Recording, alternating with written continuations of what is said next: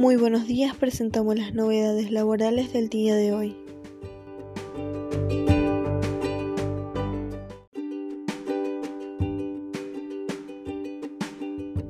La Secretaría de Trabajo homologó el acuerdo salarial firmado entre la Unión de Empleados de la Construcción y Afines de la República Argentina, el cual establece nuevos básicos para los meses de noviembre del 2020 y febrero del 2021.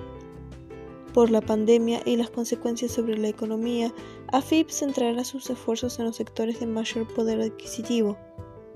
Parte del grupo al que el Congreso les pidió un esfuerzo extra con el aporte solidario aprobado en el Senado la semana pasada. El objetivo es que las personas de este nivel socioeconómico puedan realizar la contribución que les corresponde, confirmaron fuentes oficiales.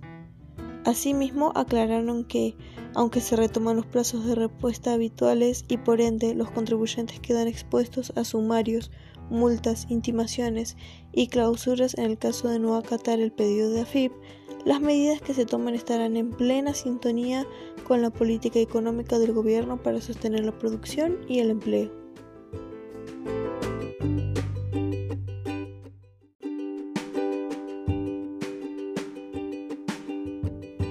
Trabajadores de casas particulares. Aumenta la cuota a la ART desde diciembre. Como consecuencia del acuerdo salarial firmado por las partes con vigencia de este, este mes de diciembre, los empleadores deberán pagar más en concepto de cuota con destino a la ART. Se contempla que la nueva escala salarial contempla un aumento de los sueldos mínimos de todas las categorías de la actividad en un 28% en tres cuotas, 10% en diciembre, 8% en febrero y 10% en abril.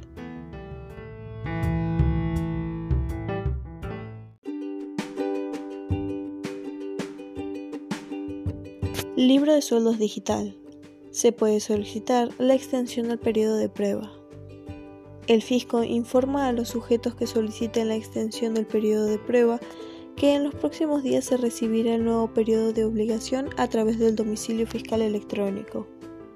Por otro lado, fuentes del organismo han señalado que se establecería una prórroga general para la obligación de presentar el libro de sueldos digital hasta el devengado marzo del 2021.